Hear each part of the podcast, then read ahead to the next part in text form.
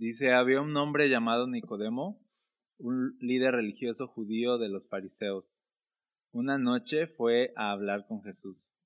Rabí le dijo, todos sabemos que Dios te ha enviado para enseñarnos. Las señales milagrosas que haces son la prueba de que Dios está contigo. Jesús le respondió, te digo la verdad, a menos que nazcas de nuevo, no puedes ver el reino de Dios. Me detengo ahí en el verso 3 y ahorita continuamos.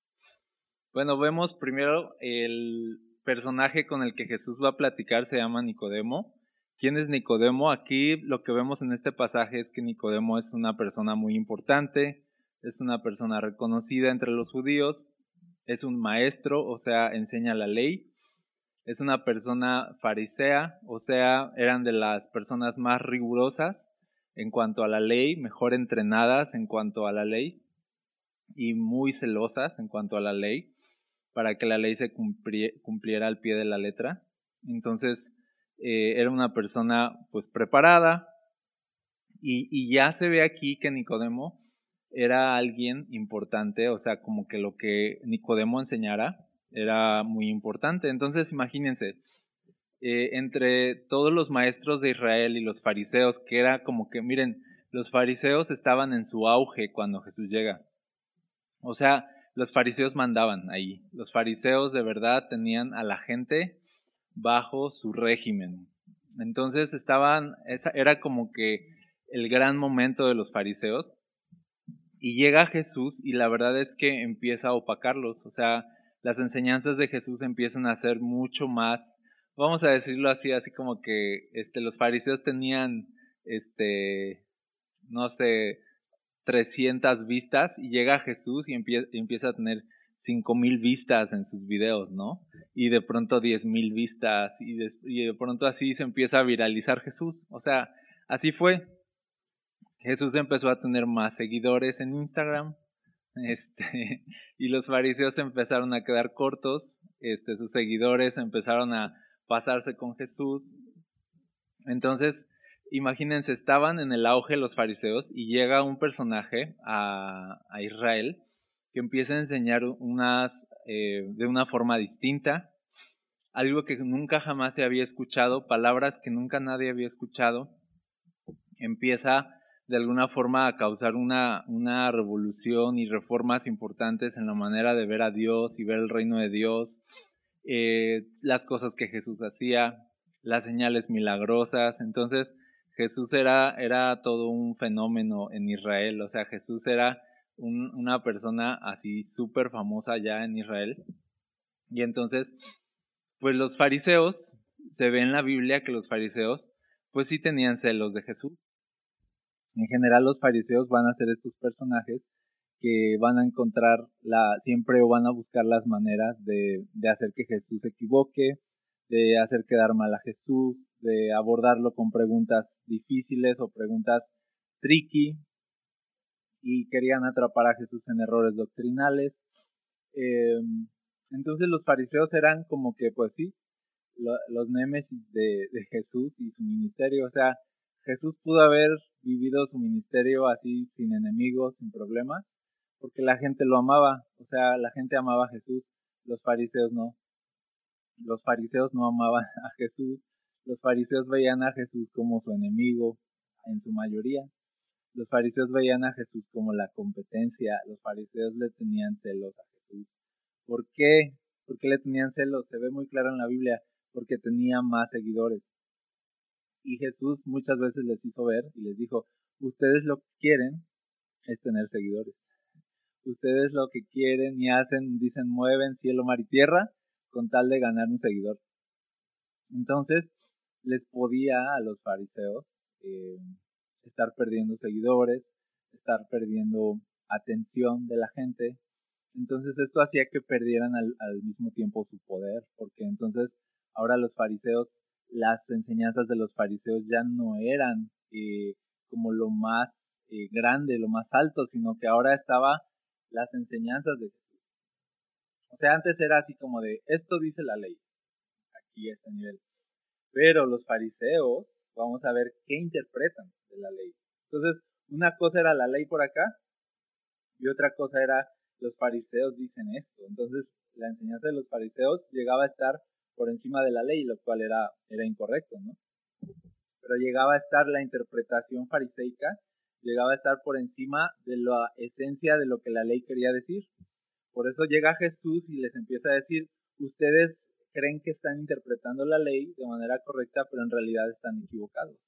Están poniéndose por encima de la ley, están condenando cosas que la ley no condena y aprobando cosas que la ley sí condena. Entonces, los fariseos estaban aquí encima de la ley. Entonces ya no era tanto como qué dice la ley, sino qué dicen los fariseos. Tuvo que llegar Jesús a ponerse arriba de los fariseos con sus enseñanzas y decir de esto es, o sea, mi palabra es la ley, ¿sí? Lo que yo enseño y la interpretación de Jesús era la interpretación de la ley. Entonces, si estaba Jesús acá, las enseñanzas de Jesús acá y las de los fariseos acá, entonces los fariseos se sintieron intimidados. Se sintieron como perdiendo poder, perdiendo autoridad delante de la gente. Y por eso al final los fariseos en su eh, arrogancia tramaron matar a Jesús en algún momento, ¿no? Y, veían la forma de, deshacerse de él prácticamente. Entonces, estos eran los fariseos. Un líder de los fariseos era Nicodemo. Te explico todo esto de los fariseos porque eh, pues es importante saber de dónde viene Nicodemo, qué piensa Nicodemo, con quiénes se lleva Nicodemo. Y no, eh, yo erraría al decirte que Nicodemo eh, a lo mejor venía con una intención mala, una intención buena, yo no lo sé, porque no lo dice la Biblia. No dice que Nicodemo venía a tratar de, indagar en la vida de Jesús o a sorprenderlo en un error. No parece así. Parece que llega con buena intención, yo no lo sé. Parece que llega incluso halagando a Jesús y reconociendo su liderazgo, porque le dice rabí. Decirle a alguien rabí era honrarlo. Entonces, de hecho a los fariseos les gustaba que los dijeran rabí. Entonces era así como, a mí me gusta que me digan rabí, yo también voy a decir rabí. Entonces viene, honra a honra a Jesús, le dice, creemos que ha sido enviado por Dios porque nadie puede hacer las señales milagrosas que tú haces si no está Dios con él. Entonces, esta es la, la introducción de quién es Nicodemo y esto es lo que Nicodemo saca en la conversación. O sea, Nicodemo llega y, quiere de alguna forma iniciar una conversación. Lo, lo extraño es el verso 3, la respuesta de Jesús, que le dice, te digo la verdad, a menos que nazcas de nuevo, no puedes ver el reino de Dios. Y aquí quiero decirte algo importante. O sea, hablar con Jesús es otro rollo. Tener una conversación con Jesús era otro rollo. Porque mira, Nicodemo llega con un halago, Nicodemo llega de, hey, rabí, eh, parece que vienes de Dios, las señales que haces están súper gruesas. Y Jesús le, le dice otra cosa, le habla de otra cosa, le habla de nacer de nuevo, le habla del reino de Dios. Y algo aquí que nos tendríamos que preguntar es esto. ¿Quería Nicodemo hablar con Jesús? ¿O Jesús quería hablar con Nicodemo? ¿Qué piensas? ¿Quería Nicodemo hablar o quería Jesús hablar? Y, y tú ves este pasaje y dices, el que quería hablar con Nicodemo era Jesús. Parece que Nicodemo vino a buscar a Jesús para hablar con él, pero no, en realidad Jesús trajo a Nicodemo hacia él para hablar con él. Jesús era el que quería hablar con él, no Nicodemo con Jesús. ¿Sí lo puedes ver? Y, y, y mira, ¿tú crees que tú vienes a Dios? ¿Tú crees que tú vienes buscando a Dios? Cuando es Dios quien te está buscando a ti. Es, ¿Tú crees que vienes con preguntas a Dios? Y Él es el que viene a ti con respuestas. O sea, lo que Jesús le dijo fue una respuesta. Una respuesta a la gran pregunta, ¿cómo podemos ser salvos? ¿Cómo podemos alcanzar salvación? Eso es lo más importante que uno se debería preguntar. ¿Cómo puedo alcanzar salvación? ¿Dónde está la verdad? ¿Dónde está la luz? ¿Dónde está la gran respuesta? ¿Dónde es el camino? ¿A qué nombre debo adorar? ¿No? eh, ¿cómo puedo ser salvo? esa es la gran, la gran pregunta y Jesús le da una respuesta ante la gran pregunta que al parecer Nicodemo no hizo esa pregunta, pero no importa, Jesús le da respuestas. Tú vienes a Dios con preguntas y, Dios ya tiene las respuestas.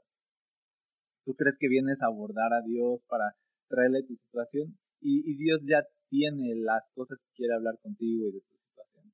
Entonces, cuando parece que nosotros buscamos a Dios, es en realidad Dios quien nos busca a nosotros. Y todos los momentos que te han acercado a Dios, quiero decirte algo, no han sido casualidades, han sido citas divinas, llamados divinos.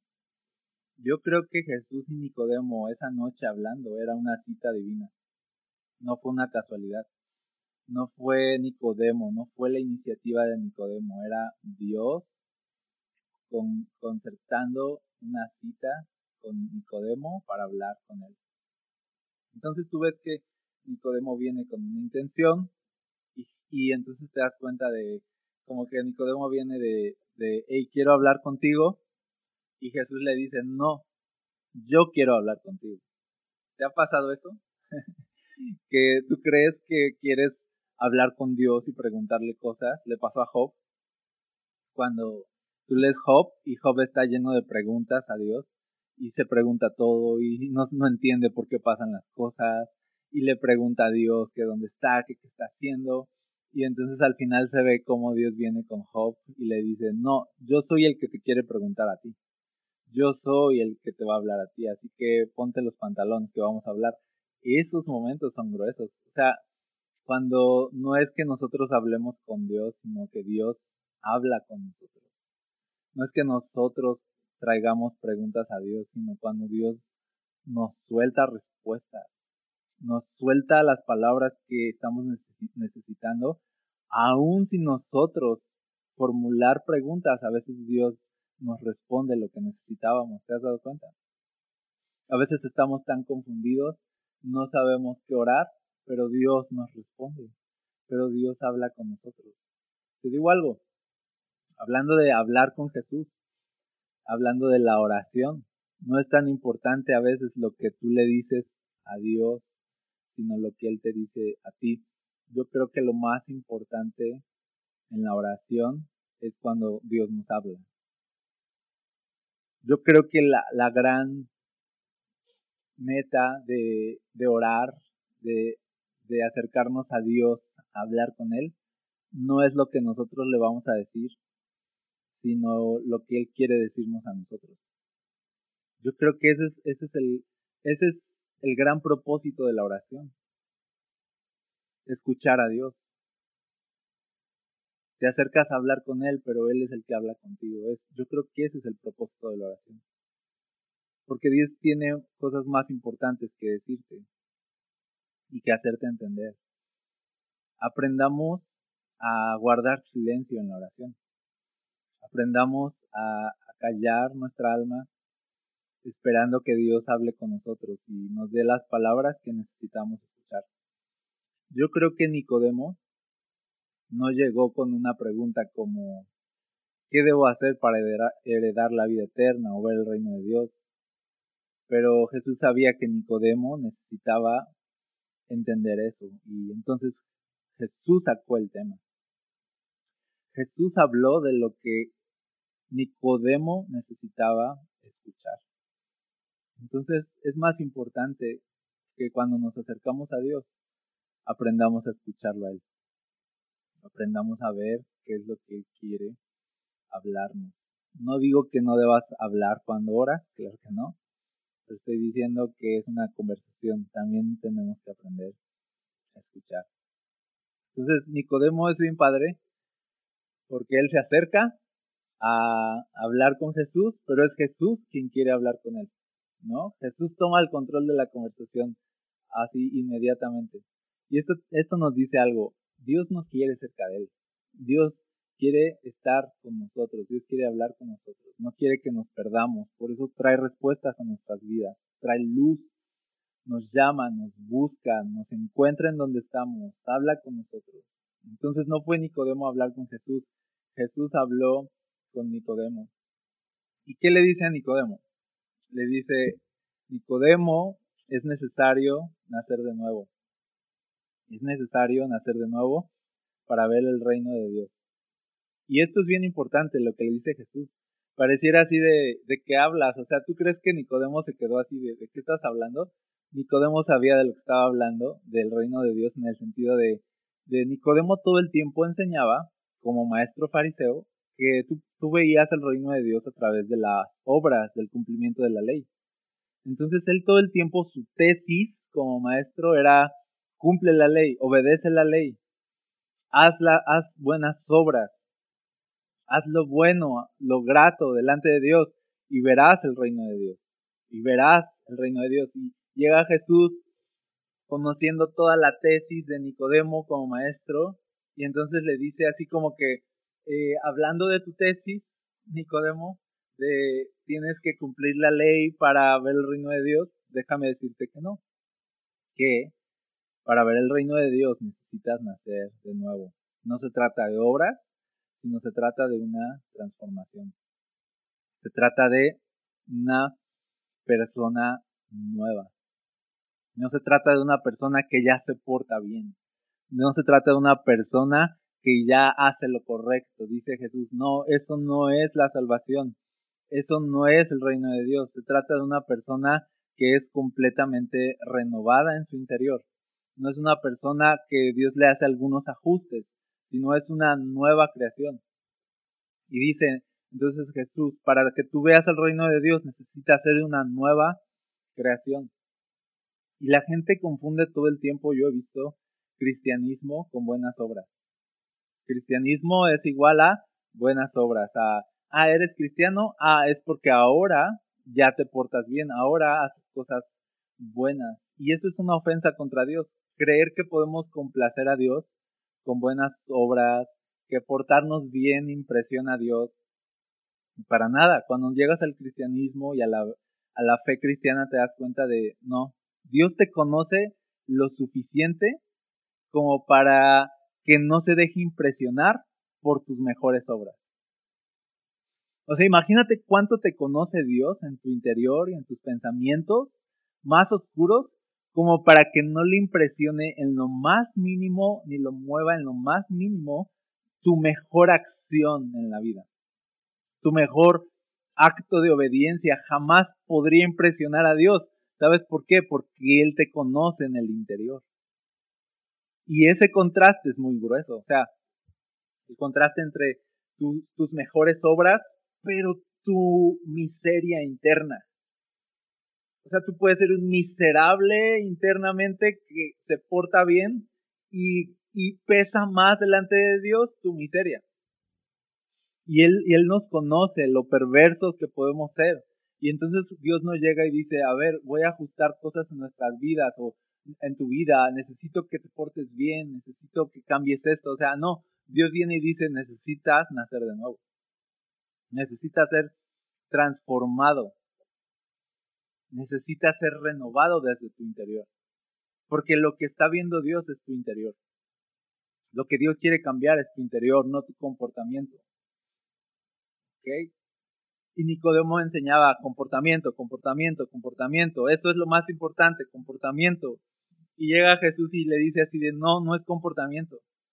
No, el énfasis no está en lo que tú puedes hacer para ganar la salvación, sino en lo que Dios produce en ti para que llegues a ser salvo. No es lo que tú haces para Dios, es lo que Dios hace en ti. Nacer de nuevo. Necesitas nacer de nuevo. Entonces, cristianismo no es para gente que logra alcanzar la perfección, sino para gente que logra reconocer su imperfección y se acerca desesperado a buscar salvación. Cristianismo es para gente que ya entendió que no puede, pero que Dios sí puede.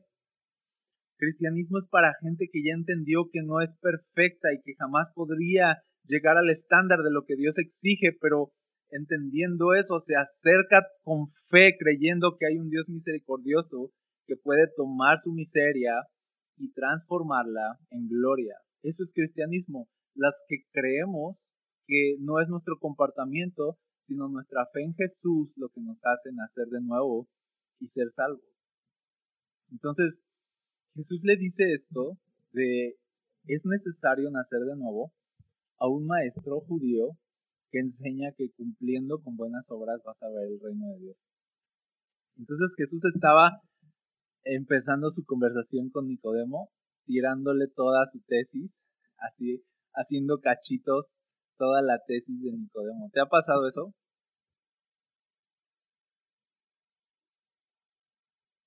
A mí me gusta cuando cuando Dios hace cachitos nuestra manera de pensar. Cuando Dios de verdad nos confronta y nos dice, estás mal. Así no era. Es así. Es bien padre porque no es Dios siendo mala onda, es Dios siendo bueno, es Dios diciéndote, no es por ahí, es por aquí, ven, sígueme. Es Dios mostrándonos luz, es Dios dándonos entendimiento. Entonces Dios diciéndole a Nicodemo, no, no es así, si no es así, es Dios siendo bueno con Nicodemo. Y cuando Dios tira por la borda toda nuestra manera de vivir, toda nuestra manera de pensar, y nos confronta y nos hace ver que estamos en un error, la verdad es lo mejor que nos puede pasar. Sí, o sea, a mí me ha pasado a lo largo de mi carrera cristiana, cómo Dios eh, de pronto llega, confronta todo lo que creías saber, todo lo que creías entender y te dice, no, no estabas entendiendo nada, pero no te preocupes, es por aquí. Y qué bueno es que, que sucedan esas cosas en nuestra vida. Que no seamos cristianos que con el paso del tiempo nunca son renovados en su entendimiento de Cristo, sino se supone que vamos siendo renovados y transformados a medida que vamos conociendo más y mejor a Dios. Entonces ir conociendo a Dios es ir cambiando nuestra manera de pensar con respecto a Él. Pero si somos cristianos que todo el tiempo, al pesar de los años, nos seguimos aferrando a nuestras tradiciones, nos seguimos aferrando a, a, a lo que creímos al principio y nos aferramos y nos aferramos y nadie nos puede sacar de ahí y condenamos a todos los que piensan diferente a nosotros. O sea, nos volvemos fariseos, nos volvemos personas cerradas, nos volvemos personas no enseñables. Pero qué bueno es cuando Jesús habla con nosotros y nos dice, mira, esto que tú creías no era así. Esto que tú creías entender no era así. Entonces Jesús le dice a Nicodemo, no, no era por medio de obras que puedes ver el reino de Dios, debes nacer de nuevo. Es, dice, necesario nacer de nuevo para ser salvo. Entonces, esto es lo primero que te digo. Nacer de nuevo es necesario para ser salvo. Eso es lo que Jesús nos enseña aquí. Vamos al verso 4. Dice, ¿qué quieres decir? exclamó Nicodemo. ¿Cómo puede un hombre mayor volver al vientre de su madre y nacer de nuevo? Jesús le contestó, te digo la verdad, Nadie puede entrar en el reino de Dios si no nace de agua y del Espíritu. El ser humano solo puede reproducir la vida humana, pero la vida espiritual nace del Espíritu Santo. Así que no te sorprendas cuando digo tienen que nacer de nuevo. El viento sopla hacia donde quiere, de la misma manera que oyes el viento pero no sabes de dónde viene ni a dónde va, tampoco puedes explicar cómo las personas nacen del Espíritu.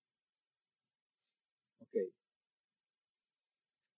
Le pregunta Nicodemo, ¿cómo puede un hombre nacer de nuevo? Le dice, ¿a poco podamos volver al vientre de nuestra madre?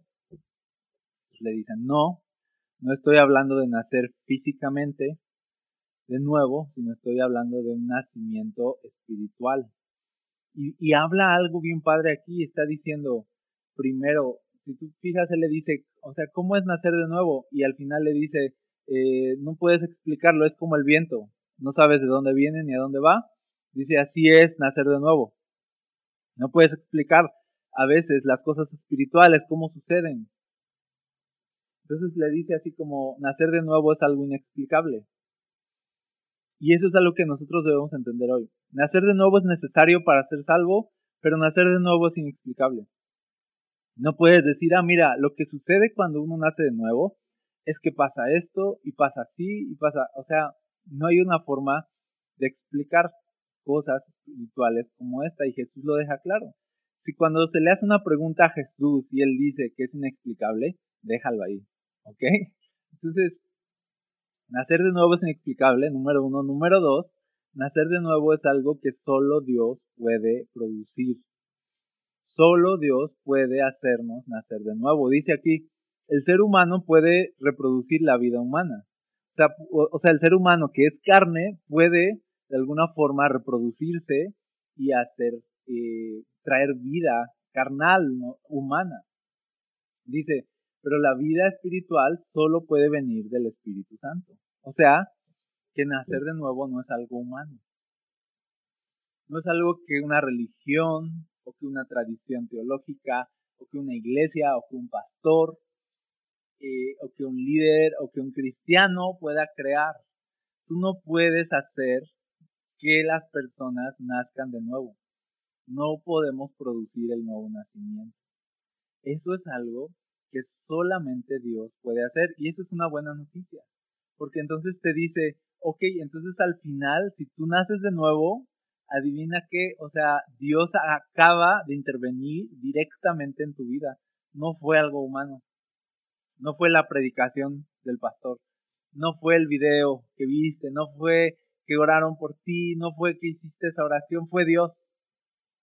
Nunca, nunca, nunca bajes el nuevo nacimiento a decir de, eh, le hice así. Yo, cuando conocí a Jesús, eh, fue porque le hice así, hice esto, dije esta oración, dije estas palabras, me puse de rodillas, este, me puse a ayunar, o sea, no. Lo que Jesús está diciendo aquí de, o sea, ¿cómo puede un hombre nacer de nuevo? Le dice Nicodemo. Y Jesús le dice, no, no puede. no, no puedes. No puedes controlar algo que solo Dios puede hacer. Es como el viento, ¿puedes controlar el viento? No. ¿Puedes explicarlo? No. No, pues así es nacer de nuevo, no es una clase. No es una clase a la que te inscribes, no son palabras que recitas en una oración, no la produce la gente. Nadie puede hacerte nacer de nuevo, solo Dios. No hay método, no hay religión, no son tradiciones humanas, solo, solo Dios. Y en ese sentido Dios es como el viento, me gusta mucho se pone así, Dios se pone como el viento, dice, no puedes controlar el viento, no puedes explicar el viento, no puedes descifrar qué va a ser el viento, de dónde viene o a dónde va. Dice, el viento hace lo que quiere y cuando quiere, dice, así es Dios. No puedes eh, controlar a Dios. No puedes hacer que Dios se mueva. No puedes hacer que Dios salve a una persona. No puedes hacer que Dios toque a una persona. No puedes controlarlo. ¿Dios te usa para que suceda? Sí. ¿Dios usa una predicación para que alguien conozca a Dios? Sí.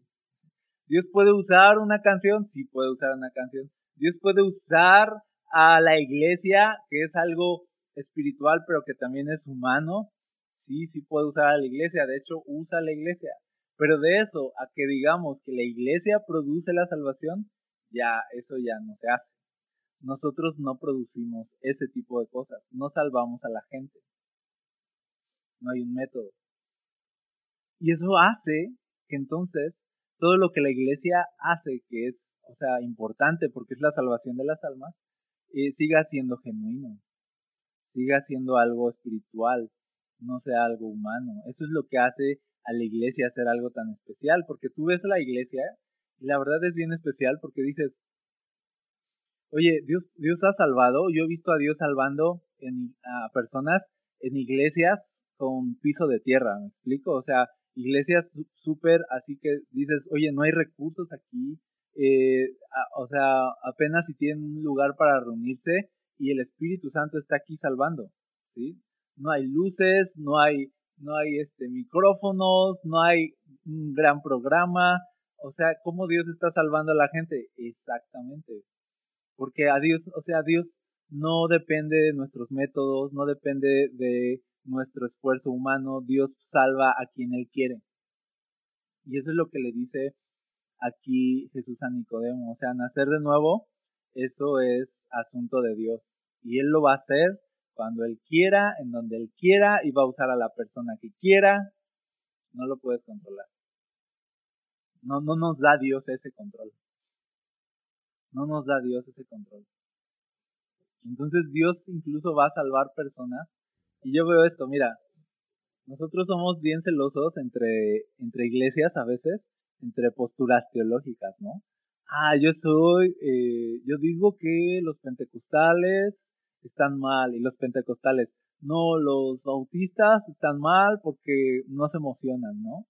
Y no, y no aplauden duro y este, y los bautistas dicen que los, este, los presbiterianos este, se equivocan, ¿no? Con el bautismo, no es así, y etcétera. Y, somos muy celosos de, yo tengo la razón, no, yo tengo la razón, no, tú no tienes, y ellos están mal, y yo estoy bien, y nos interesa mucho tener la razón.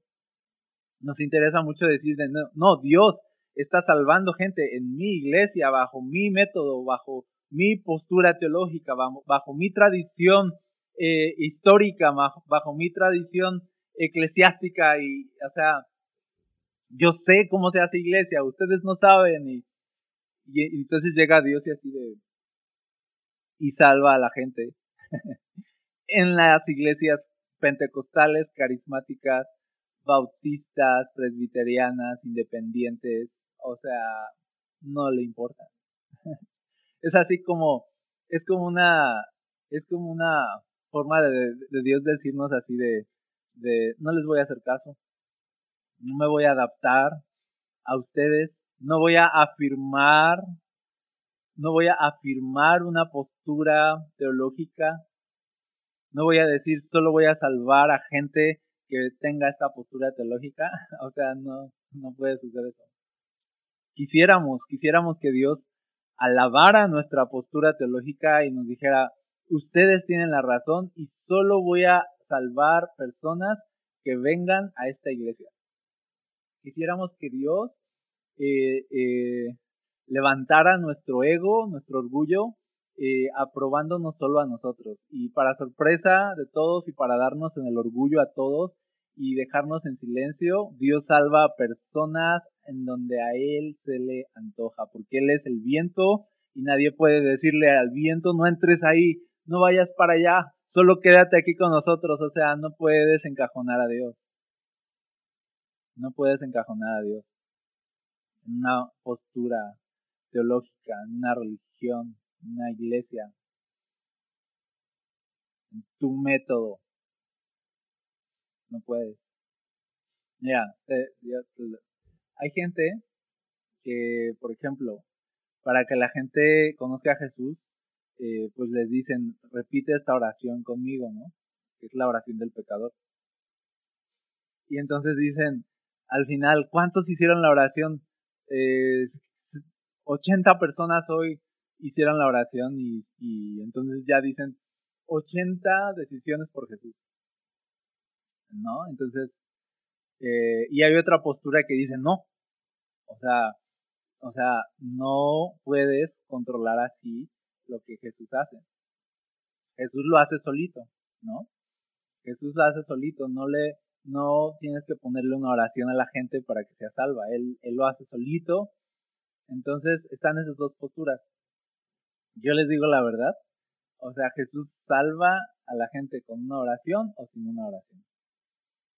O sea, yo he visto eso.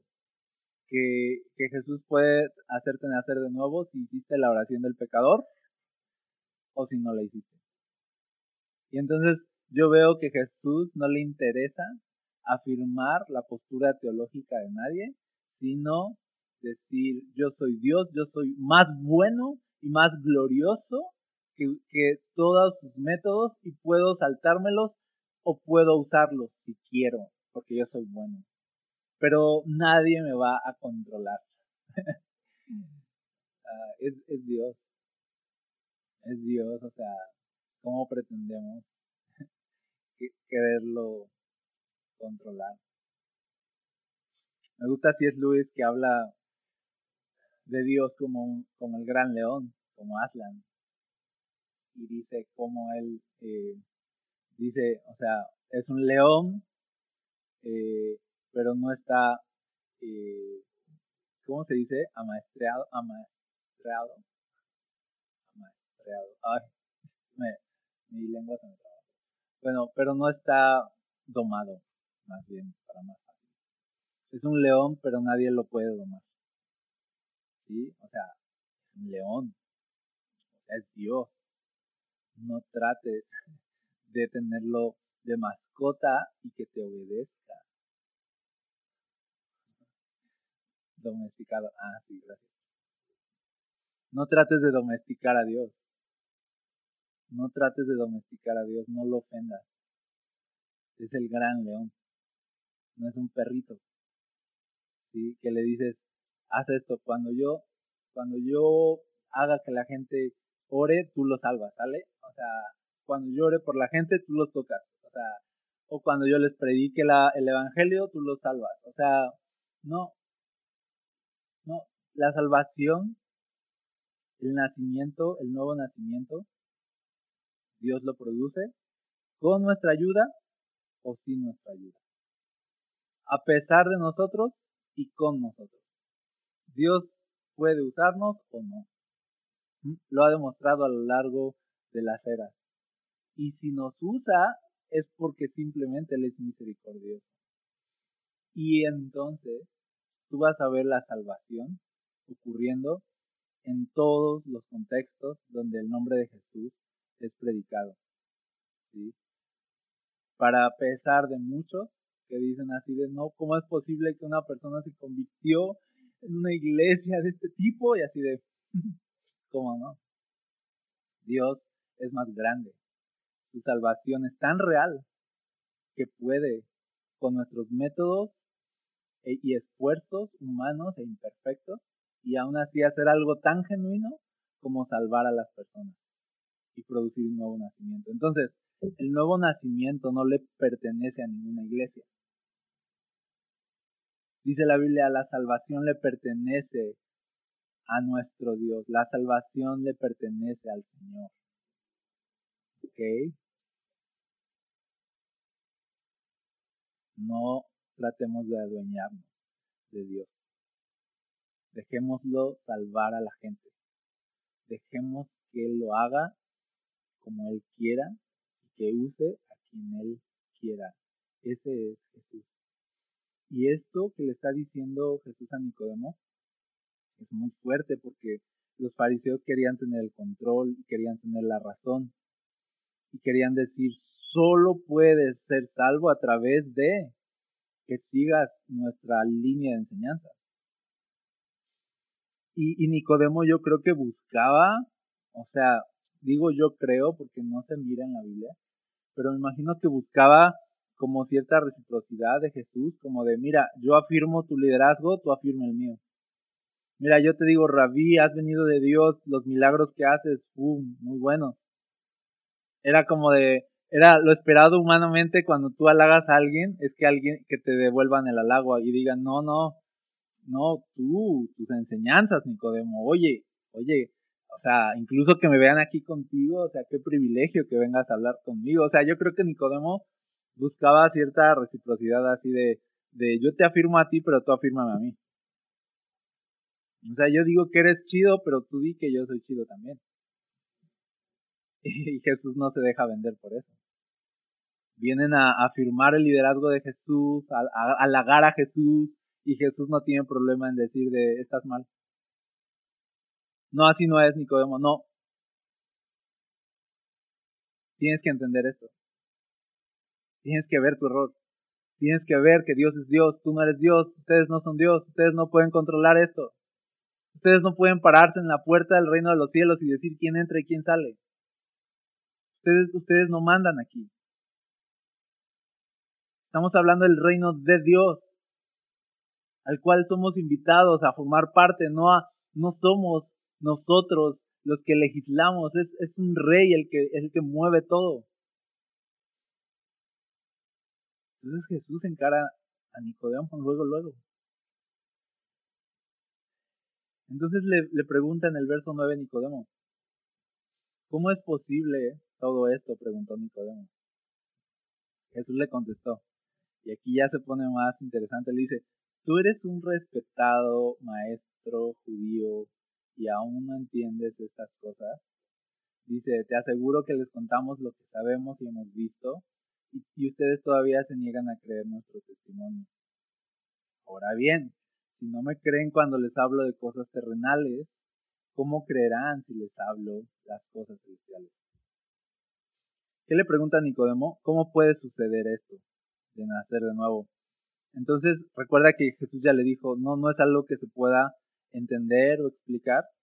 Y entonces cuando Jesús le dice, no entiendes, no le está diciendo que, que no se está contradiciendo, sino le está diciendo, no entiendes que, o, o sea, como que no has comprendido que esto de nacer de nuevo es algo que solamente debes creer, que no es tan complicado como ustedes piensan. O sea, eso es lo que no has entendido.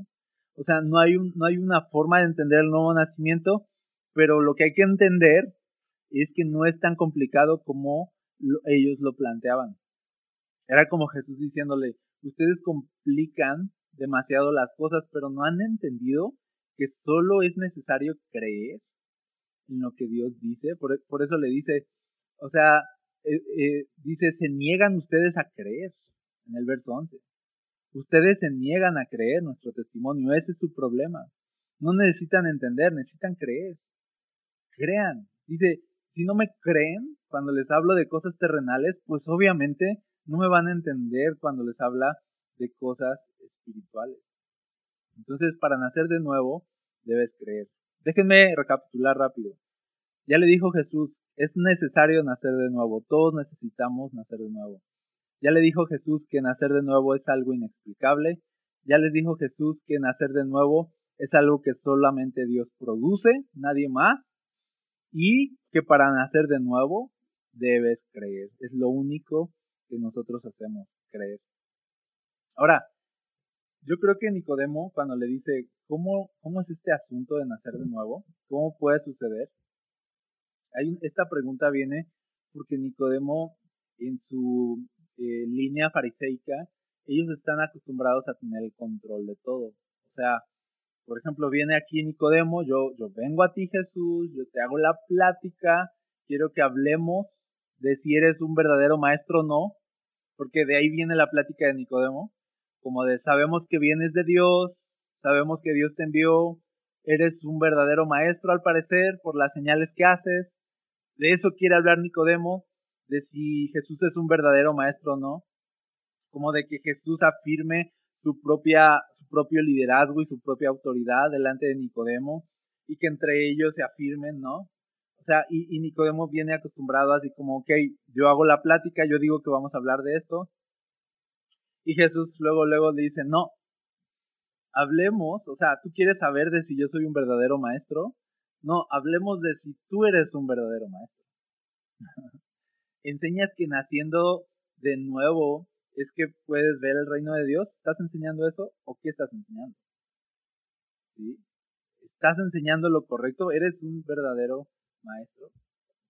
Entonces, cuando Nicodemo viene y le dice, ¿cómo es posible esto de nacer de nuevo? Es como si Nicodemo quisiera saber de, entonces, si así es como son las cosas, dime cómo puedo controlarlo. Dime cómo puedo hacer que suceda.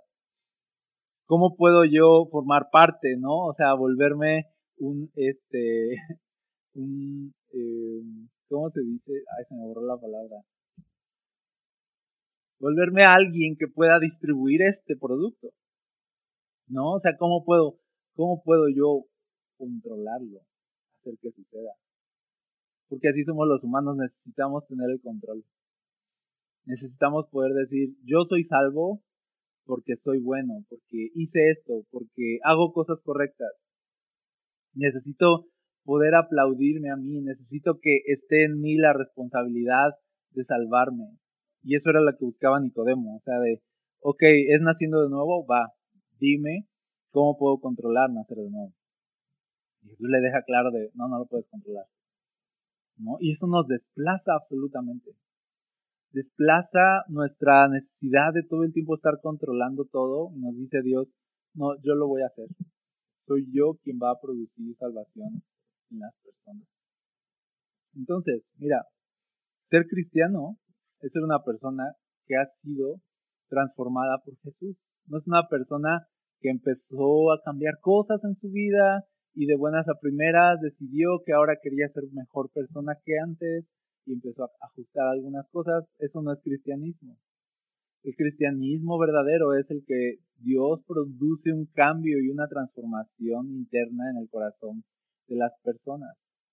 Y entonces los cristianos siguen siendo personas que a lo mejor están en un proceso de ser transformados y de ser perfeccionados, pero que empiezan a comportarse bajo otra naturaleza. Y ese es el nuevo nacimiento, cuando ya no estamos gobernados por la naturaleza de pecado, sino que ahora estamos gobernados por el Espíritu Santo. Y esa es toda la diferencia. Entonces, yo veo que la gente critica mucho a los cristianos o se justifica de no ir a la iglesia porque dice que los cristianos estamos llenos de errores y que somos unos hipócritas. ¿Sí? ¿Y, ¿Y qué es lo que deja ver eso? Deja ver que las personas están pensando que estamos aquí por nuestras buenas obras. Y yo quisiera decirles así de, oh, o sea, no, o sea, este, disculpa, y no estamos aquí porque seamos gran cosa, o sea, este, tienes que hablar con, con él, el que manda aquí, porque vas a ver, o sea, cuando él hable contigo y él se revele a tu vida, te vas a dar cuenta que, que tú llegas a estar aquí, en el reino de Dios, no por quién eres tú, sino por lo que él produce en ti. Entonces somos unos hipócritas, pues mm, solamente desde afuera parece eso, pero adentro tú puedes ver que somos personas que más bien reconocemos que no somos lo suficiente ni tenemos lo suficiente, pero que Jesús es suficiente. Eso es cristianismo. Las obras no me salvan, Jesús me salva.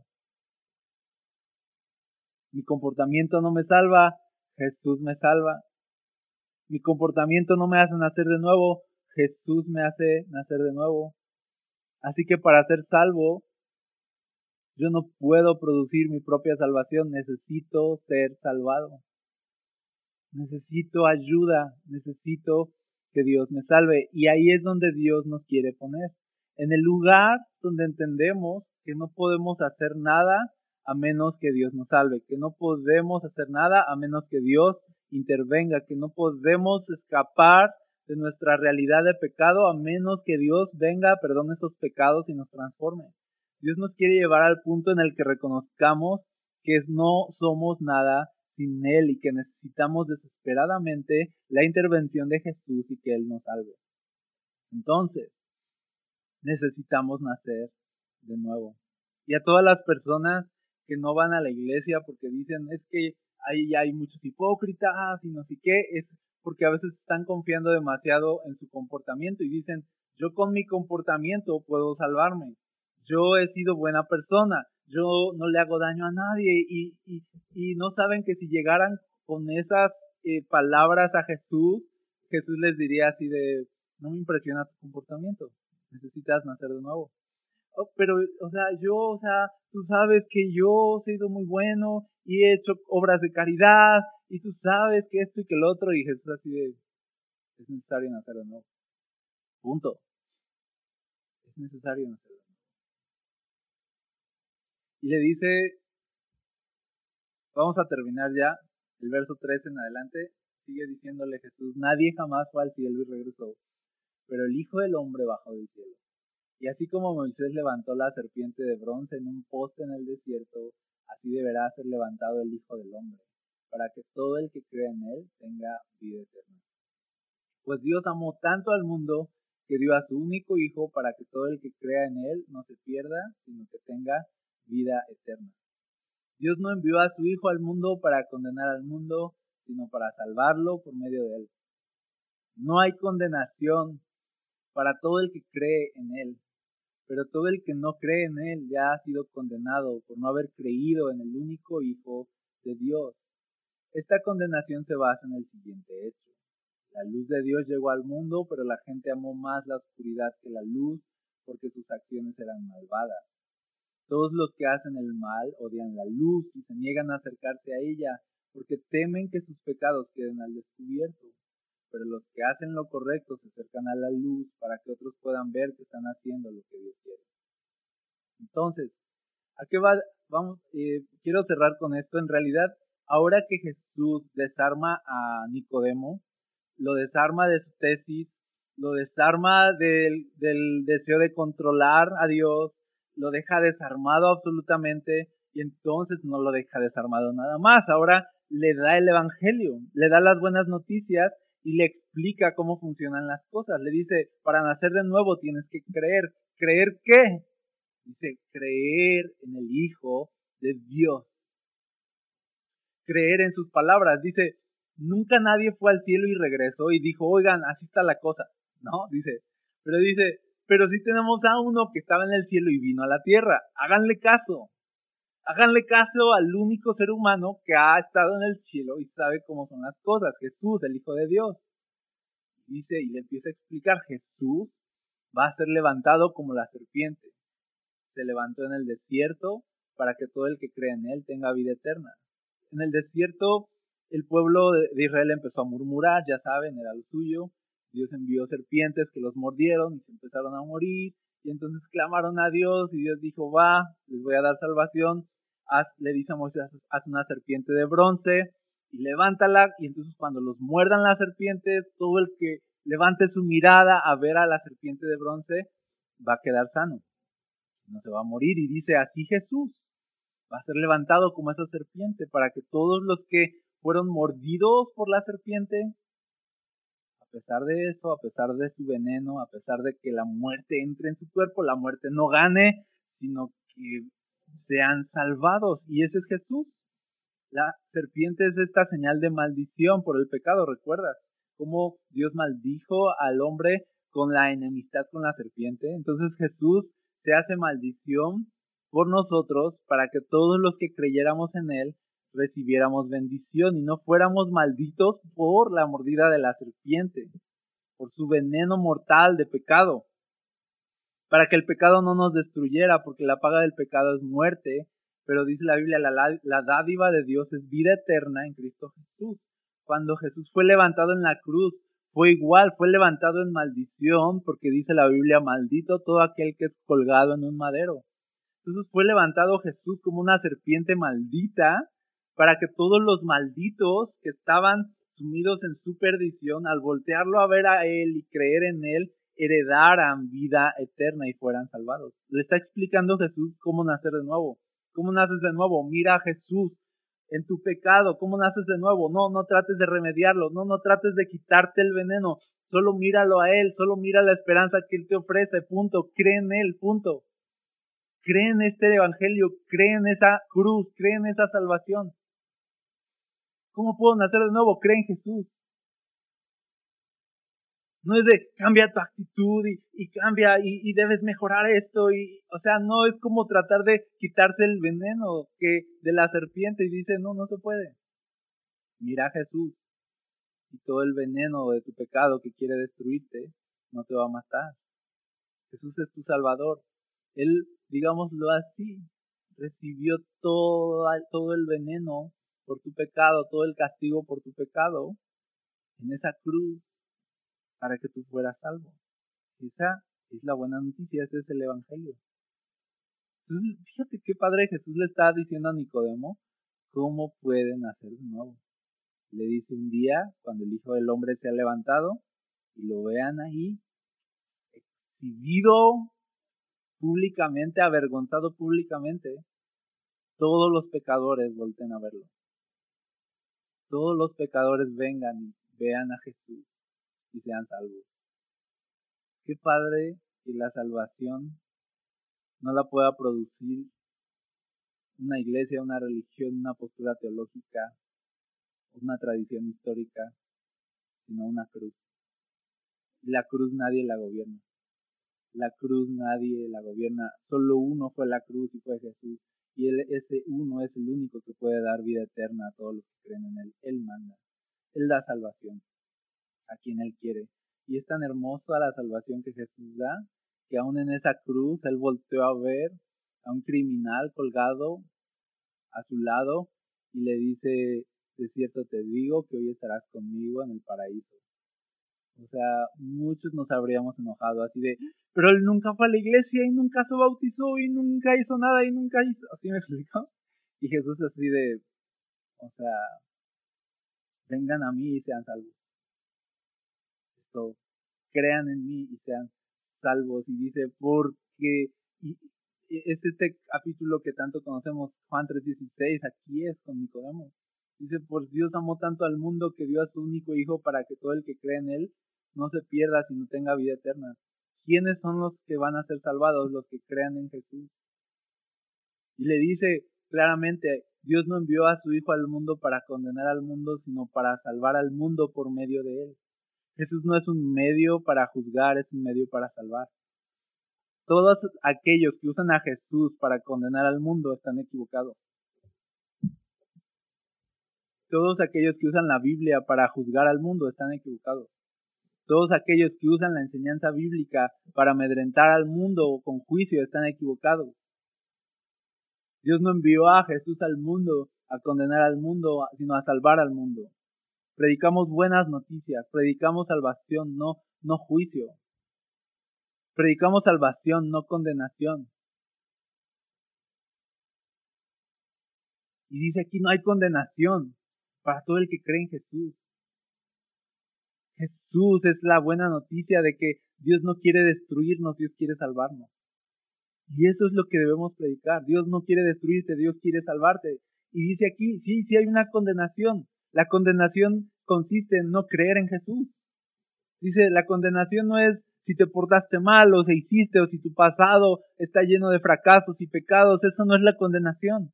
Dios no te va a condenar por tus pecados. Dios te va a condenar porque no creíste en Jesús. Eso es lo que dice la Biblia. Dios no te va a salvar porque te portaste bien. Dios te va a salvar porque creíste en Jesús. Dice, la condenación se basa en el siguiente hecho. Dios vino al mundo, la luz vino al mundo, pero la gente amó más la oscuridad que la luz porque sus obras eran malas. La gente quiso seguir en oscuridad a pesar de que Dios vino a alumbrarlos con Jesús.